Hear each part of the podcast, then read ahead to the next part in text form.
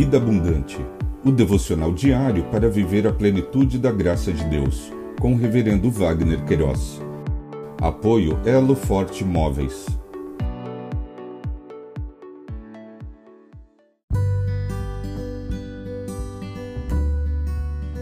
Olá! É um privilégio compartilhar a palavra de Deus. O nosso tema hoje é Cifra e Puá, as parteiras. Em Êxodo capítulo 1, versos 15 e 17, lemos: O rei do Egito ordenou as parteiras hebreias, das quais uma se chamava Cifra e a outra Puá. As parteiras, porém, temeram a Deus e não fizeram como lhe ordenara o rei do Egito. Antes, deixaram viver os meninos.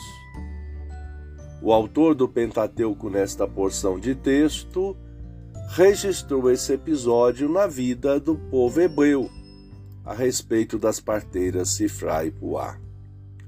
Após o falecimento de José e com o advento do novo faraó, este observou o crescimento e o fortalecimento do povo hebreu e arquitetou subjugá-los, temendo que pudessem revoltar se contra o povo do Egito. Outra vez, observou as consequências do pecado, a maldade do povo egípcio e a escravidão sofrida pelos hebreus.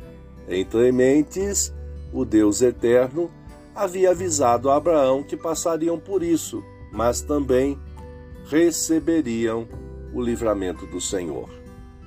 O estratagema do Faraó foi uma espiral maligna começou com o trabalho forçado e culminou com a ordem para a morte de todos os bebês do sexo masculino.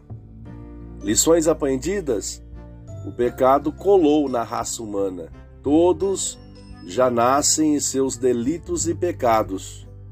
Todos carecem da glória de Deus, das suas misericórdias e perdão em Cristo Jesus.